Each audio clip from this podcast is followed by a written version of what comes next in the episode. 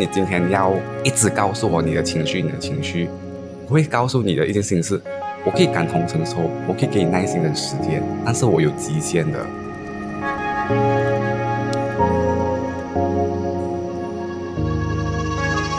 还在成人的路上前进的你们，最近过得好吗？欢迎收听《成人的路上》，这一路人来人往，我们都有着相似的里程碑，却有着各自才能体会的迷惘和喜悦。希望并肩同行的我们，都能从一些故事的分享里获得共鸣和启发。一如疫情最初爆发的时候，大家的焦点都放在受感染的病人身上，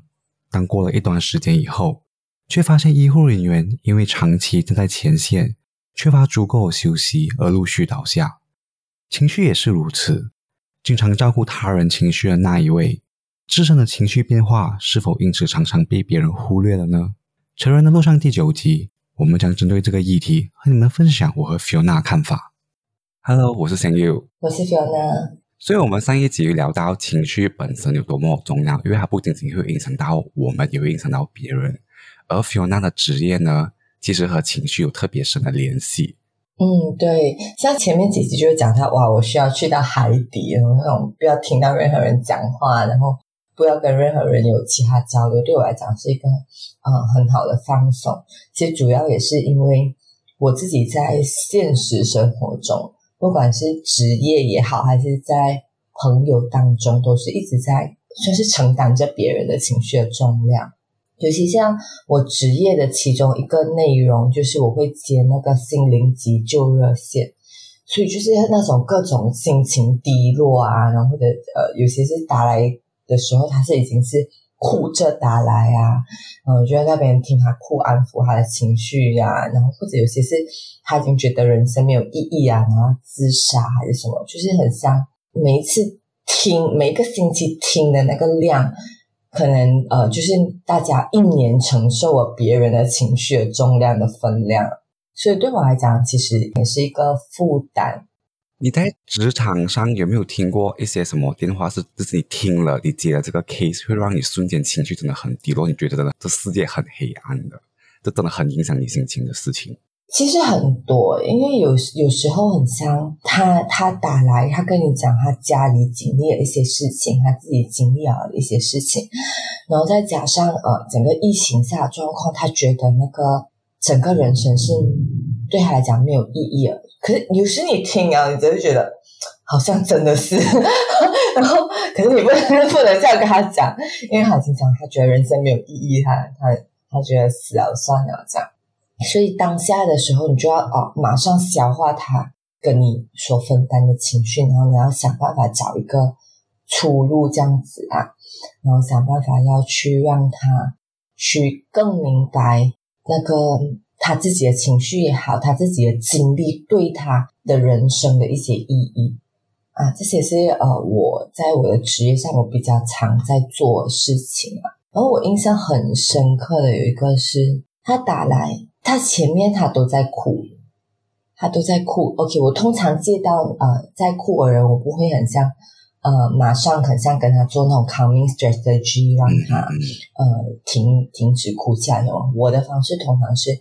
我会跟他讲，你 take your time，呃，然后你你先哭，我讲我会在这里陪着你，我讲你也不用 rush，我会就一直陪着你，到你觉得比较舒服。我讲嗯，哭出来是好的，所以那个人他打他前面都在哭，我就是让他这样哭，然后到后面他就一直给我道歉，他就觉得他哭很像。占用了我的时间，然后可是他就跟我分享，很像他他在他的呃朋友圈当中一直是那种很像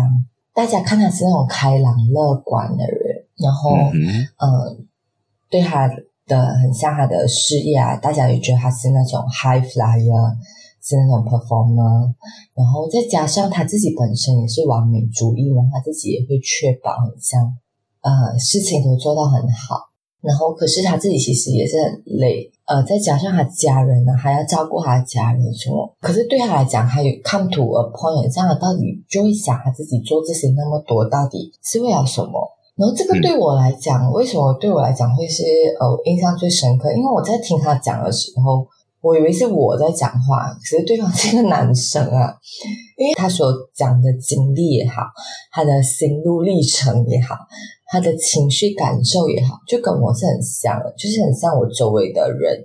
也都会觉得哦，我我我很多东西都做到很不错，然后我的我自己也是完美主义，然后呃，我很像平时都是。在现实生活中啊，什么也好，大家看到我都是一直笑着啊，什么的，那种呃比较活泼的个性这样子。就是别人会看到你飞得高不高，可是会很少人会真的意识到你飞得累不累这件事情。对对对对对，所以我觉得一方面，嗯，就可能是我自己本身，大家看我在这个行业也好，然后而且再加上我自己的个性，因为我原本就是，如果我心情不好。可是你情绪很低落，你来找我的话，我是可以完全把自己的情绪放一边，然后真是若无其事的去陪伴你走过你的那个情绪。当然，这个是一方面是我的职业素养啊，一方面是我自己就觉得别人的情绪对我来讲。比我自己的情绪更重要。当然，我我这边要写一个 disclaimer，对大家来讲，这个东西其实不是一个很健康的东西，不是在鼓励大家把别人的情绪放成比自己的重要。我只是讲，我有发现我自己常常有这样的情形。可是，是不是因为你希望你其实也这样被对待，所以你会这么做？你希望你在和别人求救的时候，别人也很义无反顾。来告诉你，我在我能陪你，所以你不希望对方和你求救那个 moment，你让他落空了。你希望你能成为陪伴他的人。其实有有一方面是这样，一方面是哦，我我会默默的希望会有这样子的人陪伴我，这样。可是我不会把这个希望放在我周围人身上，因为我虽然我自己觉得自己有这个责任，可是我不会觉得我周围的人对我有这个义务、这个责任，只是因为我自己。本身就也经历过，很像你真的很需要一个人来跟你分担的时候，可是来陪伴你走过这段的时候，可是没有那个人的时候的那个感觉，我知道那个感觉多多不好受，然后所以我就不会想别人也经历这样的感觉，所以就算我自己情绪多低落的话，那个人来找我的话，我还是。很 ready，所以很像。如果你是我周围的朋友，你都会知道，你很低落的时候，你一 text 我，我是很快回复。我是一个很像他们口中那种 always ready and always available 的人。情绪垃圾桶人都在那边扶他们把负面情绪排解出来吧。呃，对，所以可能就是因为这样子，再加上我刚才讲，我职业本身就是有相关的 这一方面嘛，所以变成周围的朋友也会。很喜欢找我，所以我就是那个懂大家的黑暗面的那个人，然后承担承担大家不同情绪重量的人嗯，前几个礼拜刚好新加坡有发生很像中学生随机杀人的事件，所以很像我们的那个心灵急救热线就被。广泛的 那种大肆宣传，就跟大家讲，如果你真的意识到你自己呃心里有一些呃情绪啊需要处理还是什么，就请联络我们这个号码。我们那时候哇接的那个电话，我跟你讲没有听过，然后每一个接的电话都是很沉重，就是他讲哦，我之前不知道有这个。呃，这个渠道可以来抒发哦，因为呃，最近大家呃有很像宣传啊，听到政府在宣扬这件事情，所以他们知道有这个方法联络你们。对对，哇！然后那时候我真的是因为我我的职业那时候已经突然间到一个高峰，一直吸收这个情绪，然后刚好我周围有好几个朋友经历他们情绪的低谷啊，什么也好。哦，我那时候真的是，对我来讲，我觉得我需要一个出口。对我来讲，不是需要一个出口，我需要 take 一个，真的是踩 break 来 have a break 这样子。就你知道，你已经在一个很危险的边缘，你需要马上停止这个状态，不然你就会失控。对对，因为我觉得我已经是，我已经是承担了，因为大家的那个情绪重量压在我身上，我觉得我要撑下去啊。然后到那时候，我的同事也有发现到，很像我有一点 overwhelmed 这样子，所以我同事也是跟我讲，你要不要休息一下？要不要休息个一两天？那时候我就真的是自己意识到，你你可以想象，很像我前面就有讲到，我原本就是很能把自己的情绪放一边来处理别人的情绪，可是我已经到那个阶段，是我真的没有办法，别人的情绪已经完全变成我的情绪的那种。而且虽然我之前前面讲到我在陪伴别人走过的时候。照理讲啦，我们的职业素养应该是别人的问题，是别人的问题，就是我们不会把它放在自己的身上。可是，我觉得可能我自己本身的个性，我很容易 feel for 那个人，就是我很容易跟他现在同样的情绪，跟他一起经历那个情绪这样子。所以，当我那个那段时间，我一直听到接到不同的那个。呃，电话不同的事情，我就一直进进出进出那个情绪啊。可是我自己所谓出来的那个时间其实不多，就是一直在不同的沉重的情绪里的时候，那时候就真的是好累哦。就你的工作需要你去平衡别人的情绪，可是你却一直吸收，然后没有好好的去消化跟平衡你自己的情绪。对，就是你要很。你要很呃压着自己的情绪去安定对方，就是当你自己情绪其实在一个起伏的时候，然后你要去成为对方安定的力量。我觉得那个那个时候对我来讲已经有点困难，频率太高的时候，你还没有来得及去处理自己的情绪，就可能下个电话就来了。我那天。试过很像四个小时里面，我就接这接了七八个电话，然后每通电话的内容都是如此沉重，就是想自杀，对世界没有希望，我觉得我没有价值，我不懂我在干嘛，我迷惘，就都是这种内容的电话。不不一定是都是自杀，就是他们曾是面对他们人生不同的那种艰难的地的挑战或困难。就那状况应该很像疫情里面的医生吧，就。我医生都知道自己到了临界点，可是医生也知道前面的人到了生命的临界点，所以比起自己的疲劳和疲累，对方似乎更紧急。所以你知道你自己状况已经不太对，可是对方似乎更紧急，所以你一直放不下手。对，其实我觉得这个疫情之下，大家很像呃，大家都会对很像医护人员，就是呃医疗人员，大家会呃觉得 OK，他们。需要照顾他们的身体，需要照顾他们心理健康什么的，然后大家也会意识到哦，在整个疫情之下，大家好像就 public 的 mental health 可能受影响。可是有时我会觉得，大家忽略了的一群人是在这个疫情之下为大家处理情绪啊。对，然后或者为大家处理这种呃生活的人，其实对我们来讲，我们也算是 in a way，我们也是一种 front line。嗯，大家就很少人会意识到，对我们这一群人，我们的情绪也是到了一个负荷。有那的状况，可能大家可以透过幻想去试图感受下他的感受，因为毕竟他的这个职业算是比较。偏冷门的，可能你的朋友圈子里面并没有很多人都从事这一行业，所以可能没有办法立马意识到，哎，原来作为一个心灵辅导员，或者是作为一个前线热线去帮助大家疏解情绪的那一个人，本身也承载如此多的精神上的负担、情绪上的重量。可是我觉得另外一个可能更贴切我们的例子的时候，就是我们家里有一个长辈成为了长期病患，过后需要家人长期的。照顾这个情况，其实相信应该有蛮多人可以去体会到这个过程所带来的那个负担有多大。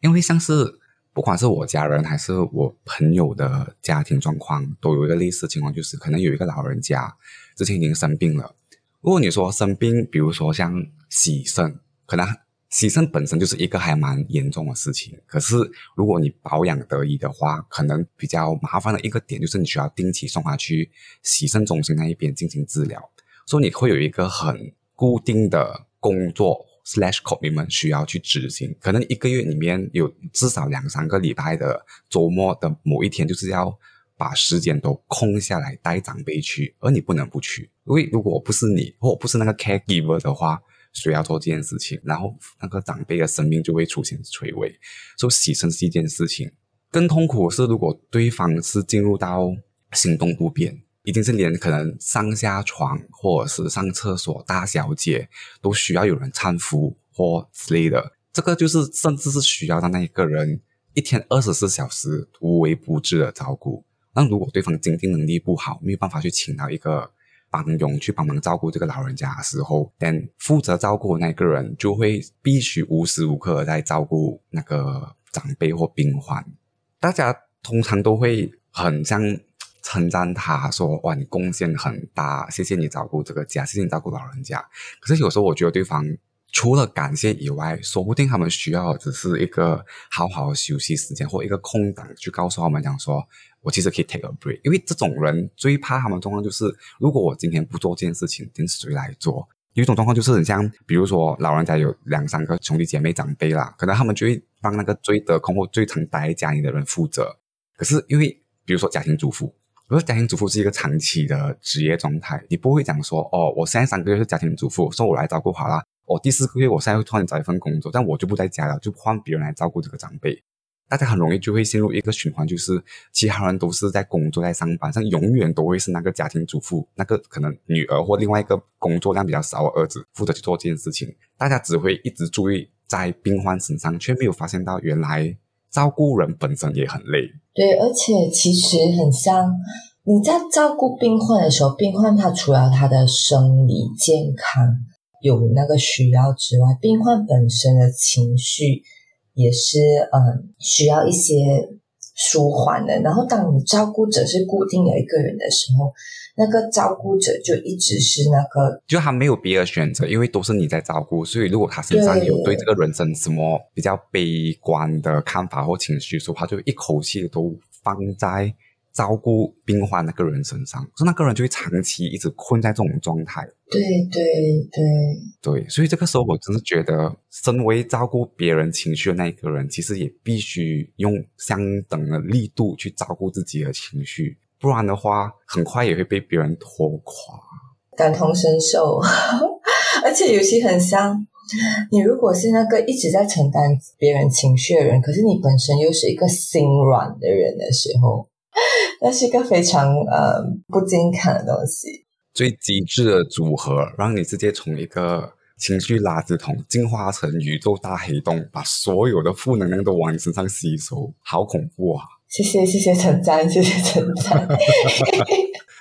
就我自己是这样的人，就很像有时候我会跟我自己讲，OK OK，我要 draw boundary 啊，就是我可以帮那个人的东西，可能就我一直重复。同样的事情了，我觉得我可以帮的那个人就到这个点了，我就会讲 OK，that's about it。我告诉我自己，我没有我能做的更多，啊跟自己讲，其实真的不是我自己的责任，他的情绪不是我的责任，我自己一直在所谓很像对我自己精神喊话的时候，嗯，可是我一看到很像他又低落啊，或者他又来找我，我就是那种立马心软的人。我又会再陪伴他，然后再去跟他做不同的事情啊，还是什么？就是我，我还是会再愿意去跟他走同样重复的路。所以，我们呼吁一下大家，要努力的 draw boundary，就是很像你承担别人情绪重量的时候，对大家是很重要的东西。你要懂得 draw boundary。嗯。我在听完故事之后，我发现可能我比较少让自己处于这个状况，可能也是一部分是因为我在中学的时候，可能已经有一点点有了这方面的思考。因为如果你们有听上一集，我有分享关于我朋友自杀的故事。后来我一直在想一件事情，就是但万一如果那个朋友真的自杀了，他真的从这个世界消失，我要负上什么责任？那个是个蛮沉重的话题。我记得我想了蛮久啊。我需不需要为他的死亡负上一部分责任？因为当下我处理的并不好，我没有给予最好的帮助，让他从此以后走上这个不归路，然后让另外一个家庭从此以后破碎，父母好少一个孩子，我们的朋友圈少一个朋友这样。我接电话的时候，我有时也会这样想，讲那个人要自杀，我会想，对，因为有时候你成为别人当下最后一根浮木，对浮木的时候，你很怕你承载不住对方的重量，所以对方就沉下去了。然后我会在想。会不会有一天是因为我做不够好，所以对方过不了这个坎，然后就这样继续然后情绪损坏，整个人就是状况都变得越来越不好这样子。然后后来我在想。啊，也不对啊！其实关我什么事？又不是我要你这样的，我就尽了我能力想要你变好一点。我给了你时间，我给了你精力，我给了你陪伴，我给了你解读啊！最后你还要自我毁灭，然后我还要怪我自己做的不够好。我我不是很可怜，我要先做好人，做好好人过后，我才可以被你调讲说啊，声优可能是我的朋友圈子里面可能最得空或者是最能够聆听我的人。哦，我先挑了你，那你我被挑了之后。你自己状况不对了，你自我毁灭了，我还要去怪我自己啊！好人也太难当了吧？可是其实这个又不是讲好人不好人啊，这个我会觉得可能是有时候他他觉得我们能为他承担这个重量，可是其实我们自己的能力就到那一边，然后他自己最后还是没有办法承担那个重量的时候，那个责任就不在我们身上。对，所以我后来会提醒我自己的一件事情，就是我知道我身为一个朋友，我是很愿意去听听别人，跟去接受别人的负面讯息，因为每个人的人生肯定就是有起起伏伏，每个人都可能会走到一个谷底，人生的一个低点，需要别人去搀扶你起来。我不介意去分享我身上的一些正能量，跟给予你一些力量，去帮助你重新站起来，继续走你人生的路程。可是，如果那时候不管我做多少努力都好，对方依然没有有所改善，或者是情况甚至更恶化的时候，我不会去责怪我自己，因为我知道我已经尽力了。即使在我尽力了之后，对方的情况并没有得到我所期待的那个改善的程度，为什么我会去这么想的原因，是因为我又想回去我朋友尝试自杀那个 case，如果他那天真的跳了下去，因为后来我有跟一些别人一直谈这件事情。当下其实我有后怕，怕对方跳下去。我最大后怕原因是因为我怕是因为是我造成他跳下去。可是后来我再想一想，从一开始我接电话到我最后接那通电话，我都没有一丝一毫的想法希望对方跳下去过。那我为什么要去责备我自己做的不够好？对方跳下去，从原本对方的这个动机都不是因为我造成的，我是你那个过程里面其中一个出现的对象。我不觉得我需要为对方的死亡负上这个责任，那个是一个起点，让我意识到讲说，哦，我们可以去承担别人的情绪重量，但是也不要去因此把所有对方的那个情绪都变成我们自己的责任，因为到最后那个还是你的一个人生，你自己人生要做一个决定来的。这个状况后来到后面的往后的人生，比如说。有朋友失恋走不出去，每一天晚上都跟你打电话过来，哭哭啊、踢踢啊，对方说不要我做的不够好，这种也不是说小事啊，可是就是一个情感上的一个挫折，或者到可能对方被上司折磨啊、折腾啊，遇到一个不好的上司之类的，但一直去跟你讲这件事情的时候，如果我发现我到了一个点，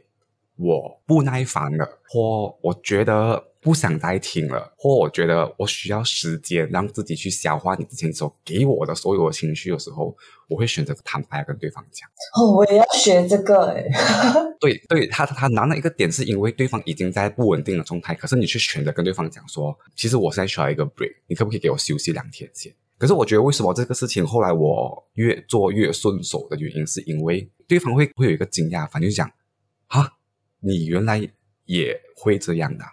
哎，对这个，我就觉得可能我周围的人他们会很像一直会来找我，原因是因为 Fiona 看起来没有极限，对，因为 Fiona 看起来很可以。这个就是我后来不想要塑造的一个形象。我一路以来给别人的形象是比较两极的，有些人会觉得我情绪蛮饱满的，有些人会觉得我很理智线是很高的。我是觉得声就是两者并存的，是因为我选择在对方。看到那个点，给他看到我另外一个 side。如果对方是情绪很饱满的人，我就让他知道我的理智线是很高的；如果对方是理智线很高的人，我就让他知道我情绪很饱满。的原因是因为我想要对方知道，at the end of the day，我其实就是一个人罢了。我追求是平衡。如果你今天要一直告诉我你的情绪，你的情绪，我会告诉你的一件事情是：我可以感同身受，我可以给你耐心跟时间，但是我有极限的，大楼。你失恋三个月，你跟我讲啊，如果也是三个月的话，我也是跟你一样走了这个失恋的情绪三个月。OK，重点是我没有我没有开心的回忆让我去支撑这个痛苦的失恋过程，可是你却一直把你失恋的经历放在我身上。哎，大哥，我连牵人家手都没有牵过，我连开心的回忆都没有。单身。对，我就只有你那个不痛不回，你知道吗？什么被对方甩啦，说不够好。哎，我听了三个月，大佬，你可不可以给我来 take a break？当然，我不会那么开玩笑跟对方讲啊，我只是跟对方讲说，其实你讲了那么多，我也听了那么多，有时候我会误以为我是你故事里面的主角，所以我也希望我能够从这个故事里面抽离一下。还有我的能量也有限的，如果一直被 withdraw 的话，我没有时间去回复的话，你就要把我掏空了。你这三个月过后就是 end of the service 了，因为我已经没有东西可以给你了。这个真是需要学习的东西耶，因为我我像你这样子，我曾经试过就跟对方讲，OK，呃，我需要缓一缓。可是我每一次当我讲出来这句话过后，我就会立马觉得内疚。就会觉得，中我这样子，中我没有尽心尽力的 support 他，为什么我没有很像去完全的陪伴他？什么，我我会责怪我自己。可能是因为后来我读一些文章，比如说像那个之前我提到长情病患跟照顾者的那个身份关系，其实很多时候你要把自己想象成你，你是在这个生命中的一个长跑者，你是跑马拉松的。你没有办法每一次对方需要你的时候，你就倾注全力的帮助他，因为你当一件事情你用尽全力的时候，你人生不是只有他一件事情，你其实有很多事情需要同时间去处理的。所以变成从此以后，我把自己的姿态放成我是一个跑马拉松的参赛者，我对每一个朋友都一样的责任，包括我自己，所以我没有办法。对一件事情就立马把我所有给掏空，因为只要我对那个一件事情掏空了我自己以后，势必造成其他事情方面的失衡，所以我对这件事情特别特别的在意。就算我多么想要帮助一个朋友都好，如果帮助到对方的点是我会让自己的生活出现混乱，或我自己情绪也暴躁或太低落的话，通常我都会跟对方讲。你先撑两天，你这两天只要不死就好。我只需要两天 take a break，我就可以回来再继续陪你走这段过程。你只需要答应我四十八个小时内，你不要在这世界上消失就可以了。你可以做到吧？我已经给了你那么长的陪伴，你只需要为我撑了四十个半小时，应该可以吧？所以我的点就是，你要 make sure 你自己其实是能够有力气陪他跑完这个马拉松。而不是一开始就已经用尽全力跟对方跑百米冲刺的力来跟他跑对，然后你就发现你力竭了，然后你就一直开始陷入这个比较不健康的循环里面。我发现，如果我倒的比需要的人更快的话，到最后很需要我们那个人，可能其实比我们离开的更快。I mean，离开不只是从人世间离开啦，把。因为他很需要一个人帮助嘛，可是你却不能够长期待他下去了。所以你知道，对他的最好方法就是长期陪他的话，你就要明确你有这个长期待在战线的那个能力，不要一开始就急着无时无刻的想要去倾尽所有的去解决对方的问题，因为到最后你自己也会可能不够能力去支撑你自己。所以到最后，不管是有那还是我的故事，我觉得有一个点就是，当我们在承担别人情绪的重量跟承担自己情绪的重量之间，永远都要取一个平衡。你没有办法把自己的情绪凌驾在别人的生活之上，因为你自己需要一个宣泄的缺口，你就情绪勒索你的朋友，无止境的把他坐在你身边听你的抱怨，把你的负面能量都一口气的发泄在别人身上。可是你也没有办法把别人的情绪永远凌驾在你自己的。重要之上，因为你生而为人，你就是要过好你的生活，让自己好好的活着，你才有能力把你身上的正能量去分享给别人。这是一个永远的修行来的，我觉得在两者之间取个平衡，因为好人也是个人，不然的话你就是一个神，那你就可以无止境的去对这个世界释放你的善意。不过，之所以好人后面有这个人字，你就要知道自己人终究有个极限。所以，当你对别人情绪敏感的时候，切记也要对自己的情绪敏感。当你可以 sense 到对方在日常的行为举止有什么不寻常的点的时候，你也必须把相同的敏锐度都放在自己的身上。当你发现平时你这个讲话，其实你并不会这么 reply 对方的讯息的时候，诶，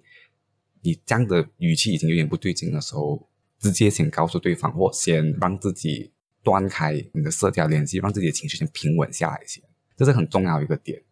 不要只对别人好，也不要只对自己好。任何一种极端都是一个不健康的表现。